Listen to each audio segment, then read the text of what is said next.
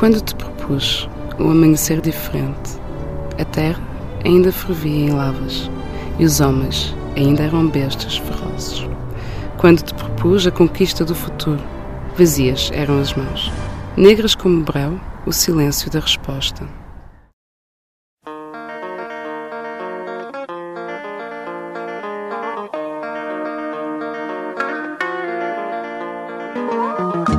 São momentos de tensão os que se vivem em Bissau esta segunda-feira. After being hailed as a potential model for African development, Guinea-Bissau in West Africa has suffered endless Uma especialista da ONU considerou que a justiça na Guiné-Bissau não chega às pessoas, é cara e não há um sistema de patrocínio gratuito do Estado. A história da Guiné-Bissau tem sido marcada por instabilidade política, guerra civil e golpes de Estado desde a independência de Portugal em 1974, o que a coloca nas notícias, na maioria das vezes, pelas piores razões. Até agora, nunca nenhum presidente cumpriu um mandato. Nos últimos anos, também tem sido rotulada por alguns como narco-estado, embora o termo não seja consensual. É um país fustigado pela pobreza, pela falta de oportunidades, pelo desemprego, a que não ajuda também uma herança colonial.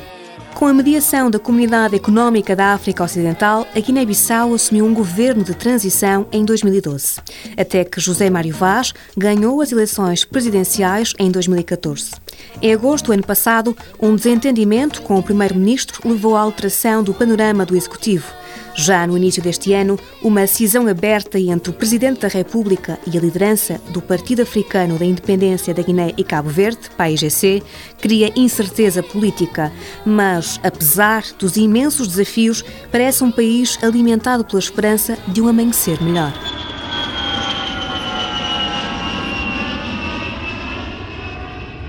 Em junho de 2015, viajei para Bissau, a capital guineense. Acompanhei o projeto Radar de Comunicação para o Desenvolvimento da PAR Respostas Sociais, uma organização não governamental de âmbito nacional e internacional que atua na área da juventude. Fiz a cobertura jornalística do Fórum da Juventude da Comunidade de Países de Língua Portuguesa, a CPLP, e a ideia era também perceber que país é este e que geração é esta que olha o horizonte da Guiné-Bissau. Freedom to African people.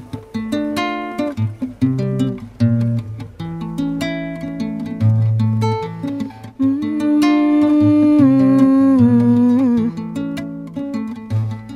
Oh, África, oh, Tabanca, oh, povo. Chegamos de madrugada. No dia seguinte, o bafo quente transformou-se num calor infernal. Seguimos para o Hotel Coimbra, onde irá decorrer o seminário Jovens, o futuro da CPLP e a agenda pós-2015. Mamadur trabalha na livraria. À entrada, ousamos perguntar-lhe qual é o futuro da Guiné-Bissau. Ai, ai, o futuro da Guiné está no mundo, mundo jovens. Agora, muitas, muitas, muitas diferenças, porque muitas, muitas obras já vi muitas mudanças em relação a governos passados. Por exemplo, hoje está calmo. No auditório do Hotel Coimbra discute-se a agenda de desenvolvimento pós-2015 e os novos desafios. Amadeu Costa faz parte do Conselho Nacional da Juventude da Guiné-Bissau. O que achas disto? Nós guineenses vamos juntar uns aos outros, levantarmos a mão e dizer que agora vamos construir a Guiné. Breia Formoso tem 24 anos. Há alguma coisa que gostasse de mudar? De mudar, bom, primeiramente a nossa mentalidade dos próprios dirigentes para apostarem mais na juventude. Como dizem sempre nas, nas campanhas, somos a força motora, somos não sei o quê, mas só fazem promessas e não executam para nos darem mais oportunidades, mais apoio, mais financiamento, mesmo se não for um apoio financeiro, mesmo um apoio assim de vai, estou aqui atrás, vou te ajudar, esse apoio moral incentiva, mas só deixar assim para deixar desmotiva muito. E por falar em políticos, damos voz a Tomás Barbosa, secretário de Estado da Juventude da Guiné-Bissau, que fala no âmbito do Fórum da Juventude da CPLP. O que é que o preocupa? Essa mesma juventude precisa de emprego. Como é que vamos fazer transformar e capacitá-los de melhor, dá-los aquilo que é necessário para que ela possa responder a demandas do mundo moderno.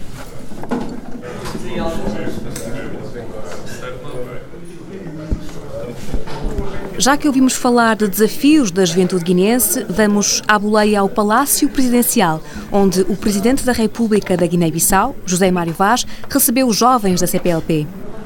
Antes de mais, gostaria de dizer que eu também sou jovem, mais jovem, mais velho. Esta cadeira onde eu estou sentado é a vossa cadeira amanhã. E devem se preparar para assumirem esta cadeira com dignidade é uma carreira muito difícil. Diariamente chegam-nos muitos problemas. Como, por exemplo? O emprego é a maior dor de cabeça do Presidente da República da Guiné-Bissau. As pessoas pensam que o emprego vem do céu. E as pessoas pensam que só o Estado pode criar emprego. O emprego não vem do céu, é a força da iniciativa, da criatividade do homem.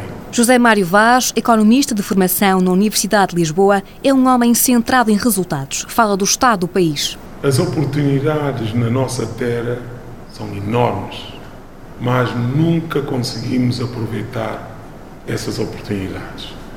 Não sei se se trata de facto do problema da formação. Todas as profissões são importantes para o futuro de nós todos, mas a juventude sobretudo nos países africanos, estão obcecados em trabalhar somente no Estado. Ninguém quer correr riscos. Não há iniciativa. Antes de sairmos, Presidente José Mário Vaz, só mais uma pergunta. E a importância da língua portuguesa? Estamos a cuidar-se muito mal da nossa língua. O português está ameaçado na Guiné-Bissau porque temos ao norte um país francófono e temos a sul também outro país francófono. São países maiores, são países mais dinâmicos e podemos vir a ser engolidos, não digo hoje, nem amanhã, porque enquanto eu for Presidente da República, o português não será engolido.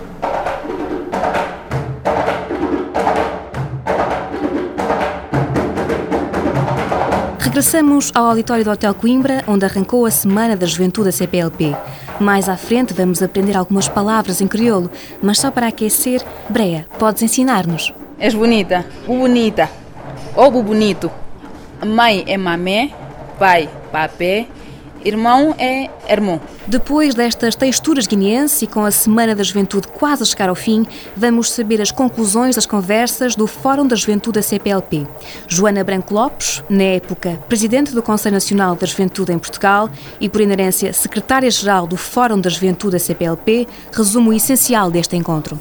Passaram essencialmente pela questão da educação, pela questão do emprego, pela questão do acesso a cuidados de saúde, andaram muito, muito nestas prioridades. Também, obviamente, que hoje a maioria dos jovens que estavam presentes neste debate são guineenses e, portanto, naturalmente que tiveram aqui também a oportunidade de discutirem também aquela que é a sua realidade, pensando sempre à escala global, mas partindo também daquela que é a sua experiência a nível local eh, na Guiné-Bissau. A Semana da Juventude da CPLP termina na Guiné-Bissau. Aqui vivem cerca de 1 milhão e 600 mil habitantes. Mais de dois terços da população vive com menos de 2 dólares por dia e um terço com menos de 1 dólar. Os jovens são os mais afetados pela pobreza. Se olharmos a pirâmide populacional da Guiné-Bissau, constata-se que 80% são jovens. Neste contexto guineense, trava-se uma luta muito difícil de subsistência. Um país que vive, sobretudo, da ajuda humanitária, da exportação de caju, da agricultura, da pesca e da economia informal. Quando te propus o acumular de forças, o sangue nómada e igual, coagulava em todos os caças em toda a terra e em todos os homens. Fomos à procura desses sinais do acumular de forças em Bissau, de um novo amanhecer. Vou fazer a apresentação se quiser. É o estúdio, né? Nosso estúdio. É o único estúdio que temos. Ah, este aqui é o nosso computador central. O jovem que fala tem 28 anos. É o diretor da Rádio Jovem, com emissão em FM e também disponível online. Um dos DJs mais conhecidos da África nos Estados Unidos da América Nós estamos na Rádio Jovem de meio-dia até perto de 3 da tarde para rádio ao ritmo de dança. Passar a verdadeira imagem do país, a dinâmica da sociedade, que não é projetada lá fora. Muitas das vezes a imprensa internacional, quanto pior, melhor é para a imprensa internacional. E nós achamos por bem que a Guiné-Bissau não é só política, não é só militares, confrontos, conflitos, mas a Guiné-Bissau tem uma sociedade dinâmica. Temos jovens que estão a fazer coisas brilhantes no plano cultural, mas nunca são projetados temos a juventude, a dinâmica da juventude o associativismo no seu melhor, mas nunca é projetado lá fora.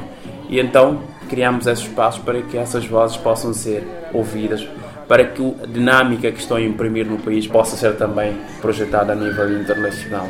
Braima Daram é jornalista, correspondente da rádio alemã Deutsche Welle, que também tem programação em português. Braima, que tipo de programas vão para o ar na Rádio Jovem? Temos programas educativos, temos uh, vários programas uh, direcionados para a jovem, temos duas áreas que nós damos mais ênfase aqui na rádio, digamos a sociedade, o desporto, incluindo a cultura, desporto e cultura, a política fazemos mais ou menos nos serviços de informação. A Rádio Jovem surgiu em 2005 e é mantida por um grupo de voluntários que são jornalistas, produtores e animadores. Um grupo de jovens que luta pela representatividade política. A Guiné-Bissau é um país extremamente jovem. Uma, uma grande fatia da população guineense é jovem, mas essa fatia não tem representatividade e faz-se muito pouco para mudar a tendência. E de que forma sentem que contribuíram para a formação política da juventude? Desta vez é o jornalista Filomeno Sambu a agarrar o microfone. Nós damos espaço à juventude para ter a voz, porque esta aqui, esta casa, é a voz da juventude. Aliás, é uma organização, uma rede juvenil que criou a rádio. Com a antena aberta para os jovens.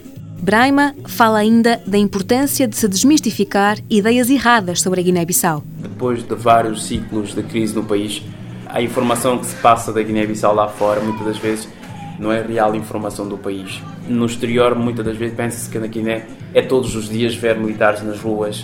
É um país que está à beira do colapso, é um Estado falhado, há assassinatos nas ruas, há assaltos nas ruas. Mas tentamos, com a nossa emissão, mostrar aos guineenses, aos parceiros do país, que não é aquilo, a verdadeira imagem do país. Uma rádio que emite em crioulo e em língua portuguesa, a falar para uma nova geração que enfrenta desafios de desemprego, capacitação e falta de oportunidades. Muitas vezes a solução parece ser emigrar. Os jovens continuam a pensar que a Europa é a solução. Quando descer já no aeroporto de Lisboa, você já é rico, tem carros de luxo, vai ter uma boa vida. Quer dizer, é a Europa da televisão. Por isso criaram um programa de rádio para informar melhor os jovens sobre a imigração. Nós criamos aquele programa para mostrar que a Europa não é, não é bem bem assim, para tentar travar o fenómeno da imigração. Há muita imigração clandestina? Sim. Sim. Não só da Guiné, da toda a costa. A Rádio Jovem quer ser a voz da nova geração, a voz da verdade, da liberdade de expressão, do povo, da democracia, tal como a letra da música da rapper guineense MC Lady.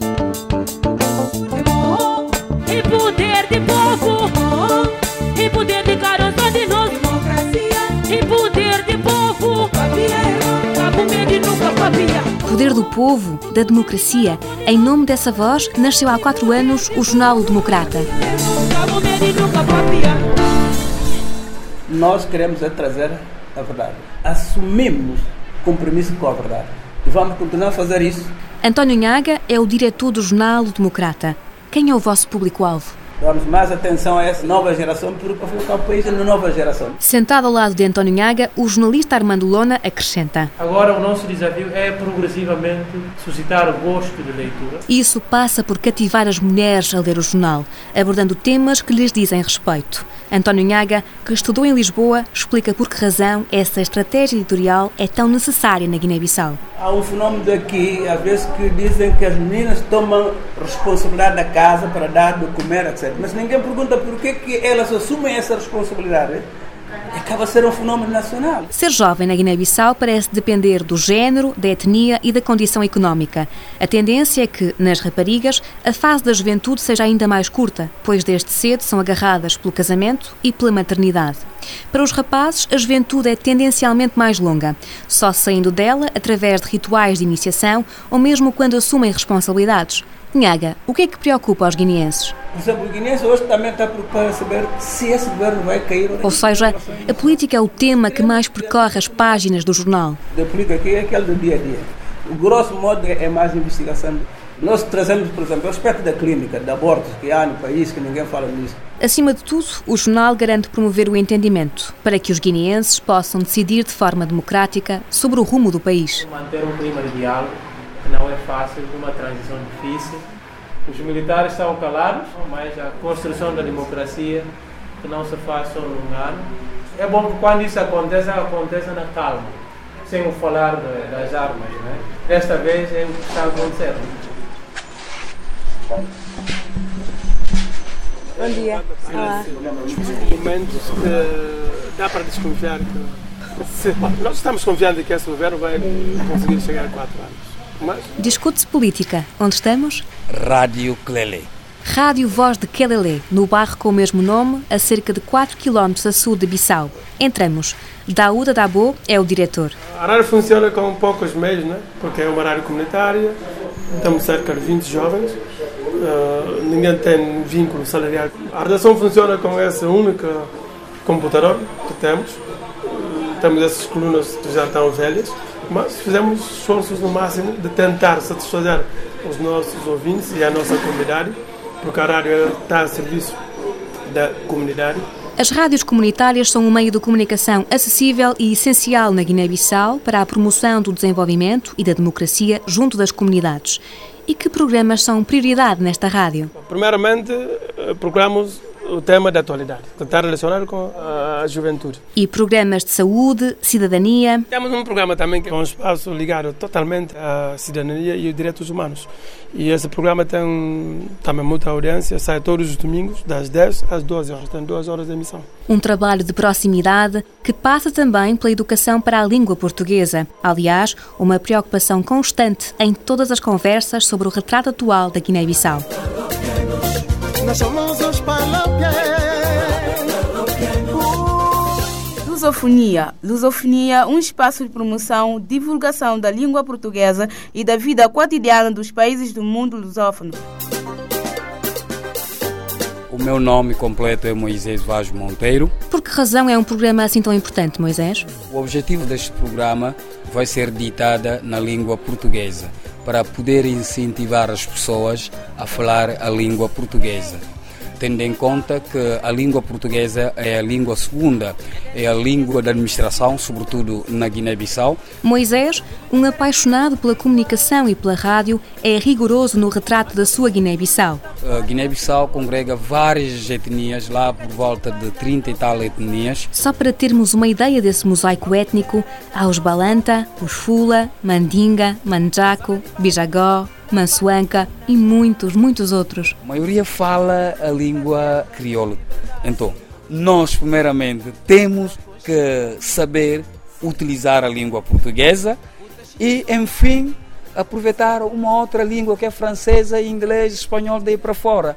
Mas a língua portuguesa que é de prioridade das prioridades. Melhorar as competências de língua portuguesa é a prioridade das prioridades num país rodeado de francofonia. No sul da Guiné-Bissau temos a fronteira com Guiné-Conakry e no norte temos a fronteira com Senegal. E estes países dão mais privilégio de formar quadros e estes quadros nacionais estão já a ingressar na fileira de francês. E como vimos que o nosso país também ingressaram em algumas organizações eh, subregionais que a língua francesa é falada. Moisés descreve uma preocupação comum nos vários testemunhos para a rádio, mas antes de ouvirmos mais vozes sobre este assunto, Moisés fala-nos de escritores guineenses. Abulai Sila, temos o Antônio da Costa, que é licenciado em língua portuguesa, Emily também do Instituto Camões. Temos vários escritores, aqui Ernesto Dabo, que é músico, é escritor. Temos ainda escritores jovens, porque temos uma organização que se chama Seiva da Nova Geração. É uma organização que congrega poetas, escritores. Um grande fogo de artistas, escritores, músicos e poetas, mas há muitos, muitos mais. Por exemplo, a atual ministra da Educação, Oriete Simedo, temos Tony Checa, temos Agnello Regala, temos Dominga Sami, temos Abdullah Sila, temos vários escritores. Escritores temos problema é que esta nova geração que está a ter problema da língua portuguesa, mas temos grandes escritores. Quem fala? Que é Baceidi, presidente da Associação Nacional para a Promoção da Língua Portuguesa na Guiné-Bissau. E por que razão criou esta associação? Somos obrigados a criar a associação como forma de dinamizar e promover a difusão da língua portuguesa para que o país tenha mais número de falantes da língua portuguesa, para que possamos inverter o preconceito que hoje existe na nossa sociedade quem fala português é considerado arrogante. Há um complexo em falar a língua portuguesa. A investigadora La Salete Coelho já foi formadora de português na Guiné-Bissau. É uma língua sobretudo oral, mas ela já foi fixada. Há tentativas de a fixar, por isso existe uma gramática do crioulo, existe um dicionário do crioulo, por isso a língua está fixada. O que não há muito é uma vontade política, digamos assim, de o reconhecer. Língua é um exercício, não é? Nós não devemos pensar nos erros. Porque mesmo os professores da língua portuguesa, mesmo nós não sabemos falar a língua portuguesa corretamente. Isso é verdade, mas com exercício, com o tempo, e vamos estar em condição de falar corretamente essa língua. Mas é, é a nossa língua de trabalho, é a nossa identidade. Nós não devemos ter vergonha de, de falar essa língua. De facto, a questão linguística na Guiné-Bissau é, é problemática. E é problemática por diversas razões. Primeiro, porque é uma herança colonial e logo isso uh, provoca sentimentos contraditórios. É? Nós temos pessoas que, por um lado, uh, fazem oposição à língua portuguesa porque é a língua da herança colonial, e por outro lado, temos pessoas que sobrevalorizam a língua portuguesa porque consideram que, de facto, é a língua falada na Guiné-Bissau, porque as outras são ou tribais, e até utilizam este termo com sentido pejorativo, é? o crioulo sendo como um português mal falado. Por isso, há dois tipos de sentimentos na população. Há pessoas que, de facto, consideram que o português não deveria ter este destaque que tem como língua oficial e que o crioulo fosse equiparado ao português como língua nacional, mas depois também há exatamente esta vergonha de falar português porque se fala mal e que de facto seria a língua que deveria ser melhor falada e não está a ser. Por isso há este sentimento ambíguo. Um desafio que parece evidenciar-se também no ensino. O ensino deve ser feito em língua portuguesa. Por isso, teoricamente, todos os professores devem dominar o português para ensinar em português. Na realidade, isto não acontece. Não é? Eu fui supervisora pedagógica de uma região, a região de Cacheu, e percebia que muitos dos professores têm muita dificuldade em falar uh, o português. E se têm dificuldade em falar português, de certo terão dificuldade em ensinar em português e, e ensinar português aos alunos. Por isso, hum, esta indefinição do português enquanto uh, língua segunda ou língua estrangeira, como é língua oficial, contradiz este caráter estrangeiro e segundo da língua portuguesa, o que faz com que também o ensino não seja em grande qualidade. Rui Silva é investigador sobre o ensino da Guiné-Bissau. Por exemplo, eh, aproximadamente 13% das salas de aula no país são precárias. Quando começa a época das chuvas é impossível uh, haver aula. O sistema é também marcado por uma ausência de manuais escolares. Há número limitado de dias de aulas porque os professores passam períodos de tempo, meses sem receber os salários e então em greve e, portanto, o sistema educativo para. Para ele, as lacunas na educação na Guiné-Bissau são ainda estruturais, com um impacto que se propaga no futuro. Isto tem um impacto, digamos, negativo nos jovens, porque atualmente, sem escolarização, é, é difícil integrarmos o mercado de trabalho e sermos produtivos, etc. E isto está também associado a um grande desafio que o sistema educativo e que a Guiné-Bissau tem, que é a língua oficial. A língua oficial e de escolarização é a língua portuguesa, que é a língua materna de essencialmente 5% da população, não é consensual este dado, mas 10 a 15, 20% consegue falar português no país e, portanto, as crianças chegam à escola com outra língua e isto coloca um desafio muito grande em termos de aprendizagem. Em matéria de cooperação pelo desenvolvimento, Portugal tem sido o maior doador bilateral. A 6 de julho do ano passado, foi reforçado o Programa Estratégico Operacional Terra Arranca 2015-2020. No documento, disponível no site do Instituto Camões, lê-se também que, no que diz respeito à língua portuguesa, o programa prevê, no anexo referente à educação e emprego, um reforço da formação contínua a professores e educadores em várias áreas, como, por exemplo, matemática, ciências, bem como ajudar a melhorar as competências letivas de todos os níveis escolares. E ainda reforçar os meios de ensino ou aprendizagem de língua portuguesa, nomeadamente com manuais e guias de professores. Para La Salete Coelho, há de facto uma urgência na reforma do ensino de língua portuguesa na Guiné-Bissau. Eu creio que a estratégia do ensino do português tem que ser revista. Porque o facto de não se reconhecer o português como uma língua estrangeira ou, no mínimo, uma língua não materna, uma língua segunda, faz com que as estratégias de ensino continuem a ser erradas. Uh, Estão-se a perpetuar sistemas de ensino como se fosse a língua falada pelas pessoas e pelas crianças. E isso não resulta. Porque é como se os nossos filhos fossem agora ter aulas na primeira classe em chinês, não falando chinês em casa. Por isso eu creio que isto está a perpetuar a má qualidade do ensino em português, na Guiné-Bissau, e faz com que o francês ganhe terreno, porque o francês, como está fora desta luta, eh, claramente se assume como uma língua estrangeira e por isso utiliza metodologias de língua estrangeira. E por isso é muito mais fácil, o francês vinga até melhor no, no sistema de ensino do que muitas vezes o português, porque tem sempre este papel ambíguo de será que um professor pode falar em crioulo na sala de aula ou deve imediatamente falar o português, porque na legislação se diz que o ensino deve ser em português. Keba Saidi. E o futuro da Guiné-Bissau? O povo guinense é um povo humilde, é um povo que sabe colher bem.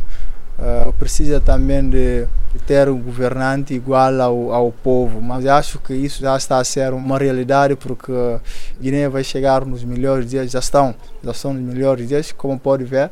Há um trabalho enorme no país e o país já está a marchar. Isso é um bom sinal. E já agora, alguém se lembra de mais palavras em crioulo? E como agora? Que então como estás? Tudo bem? Minha país sabe. Agora dei-me uma branca de crioulo, mas. O uh, que é que queres que eu diga? Podes mesmo pedir-me alguma coisa, não é? Sabura, sabe? Acho que é, é, prazer, não é? Sim. Há um estado de espírito uh, de paz interior, não é? Aquilo é cabardade. Isso não é verdade. Guiné-Bissau sabe, em futuro e dinos. Há uma coisa do, do crioulo que é Jito tem. É, Jito cá tem, Jito tem. E quando se, trabalha com os professores, com as escolas, com os alunos, uma das grandes lições que eu tiro, vindo de Portugal, de semi-periférico da Europa, com outras características, mas mesmo assim, é que a expressão incrível dito tem, que é, tem solução, há um caminho a percorrer, podemos conseguir fazer as coisas. E as grandes lições que tiramos são grandes lições de, de resiliência e de não desistir.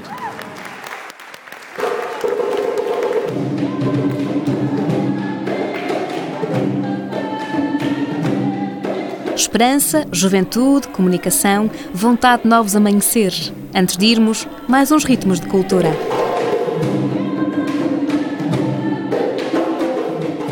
Meu nome é Ernesto Mambera, sou bailarino do Balé Nacional da Guiné-Bissau. Agora sou coreógrafo de balé, porque eu gosto muito de dança. Eu sou bailarino do palco dança tradicional e dança contemporânea e faz a coreografia ao mesmo tempo. E Ernesto, que dança é esta que faz com que os bailarinos rodopiem e transpirem como se tivessem uma chuva no corpo? É uma dança do Balé Nacional, essa é nossa pátria amada de Guiné-Bissau, é dança folclórico africano, porque abrange diferentes movimentos. A energia vem através do ritmo, de instrumentos musicais que estás como bailarino está a ouvir. E já agora, de onde vem a inspiração para as coreografias? Pesquisa de dança. Por exemplo, a dança balanta. Eu fui quase até o sul fazer aquele pesquisa de dança balanta, porque eu sou balanta, mas nasci aqui em Bissau, não conheço a minha tradição, mas agora eu conheço. Um balanta que fala também que a dança é um ritual de transição para a idade adulta. Os homens costuma representar essa dança, quase estão no fim da juventude, quando você vai terminar a juventude para passar para o mais velho, fazer aquele cerimônia de fanado, daí você para dançar. Você não vai dançar mais, porque você agora é adulto. Você é responsável, adulto, deixa de aquela brincadeira, fica como responsável da casa. O Balé Nacional da Guiné-Bissau é um grupo que ensaia com muitas dificuldades, mas sobretudo muita dedicação. Ernesto, qual é o teu sonho? O meu sonho é de ser o diretor ou o ministro de cultura por dar o meu conhecimento à cultura de Guiné. A cineasta guineense de 36 anos, Vanessa Fernandes, hoje a viver no Porto, já registrou música e dança africanas. Acho que na realização uh, cinematográfica anda à procura de Bissau. Anda à procura de Bissau nas pessoas cá, anda à procura de Bissau na minha visão também do mundo. De que forma? Tenho procurado muitas comunidades guineenses cá, procuro a língua uh, através dos meus filmes, procuro a música, não é? procuro artistas guineenses, uh, pintores, tenho conhecido pintores com um trabalho super interessante. Vanessa, que se formou entre Macau, França e Portugal e ainda com raízes cabo-verdianas, anda à procura do crioulo guineense nos seus filmes para também aprender a língua da sua Guiné. Pois, eu trouxe aqui um poema da, da Odete Semedo e, e li assim algumas passagens e estava à procura de, de um poema com o qual me identificasse. Uh, mas ela também fala muito sobre esta questão da, da língua. Em que língua vou falar? Em que língua vou escrever? Uhum, tá? Sou parte desta natureza, tão gasta, desta face da terra, tão frágil e vasta. Sou o rio que corre, tropeçando em pedras e vales, para chegar ao seu destino. Não sou mulher nem homem. Sou apenas mais uma desta geração. Não sou homem nem mulher, apenas um pedaço deste chão. E agora, no fim, Vanessa, do que faltará falar para um novo amanhecer na Guiné-Bissau? Falamos tudo um pouco. Acho que foi importante também a relação desta conversa com os jovens. Não é? Os jovens são sempre a esperança, não é? É o novo crescimento e esta tal geração que até existe neste poema. É uma geração que marca e que vai dar aso a um novo semear e um novo país. Eu espero viajar em breve para Bissau e poder levar a minha filha, não é? Porque eu também tenho feito um bocado uh, este exercício com ela, não é? De, de lhe mostrar fotografias de Guiné-Bissau uh, e de lhe dizer: Olha, esta fruta, por exemplo, pegamos uma manga, olha, em Bissau as mangas cheiram muito bem, porque, não é? e quero fazer crescer nela a vontade de ir não é? a vontade de conhecer a África, qualquer país que seja, não é, não é só a Guiné-Bissau, mas uh, porque está nela, não é? Também. A esperança da Guiné-Bissau na dinâmica de uma nova geração para construir o país, tal como escreve o guineense Hélder Proença no poema Amanhecer. Quando te propus abraçar a história, amor, tantas foram as esperanças comidas, insondável a fé forjada. No extenso breu de canto e morte. Foi assim que te propus, no circuito de lágrimas e fogo, povo meu, a hastear eterno do nosso sangue para um amanhecer diferente. Hey, yeah.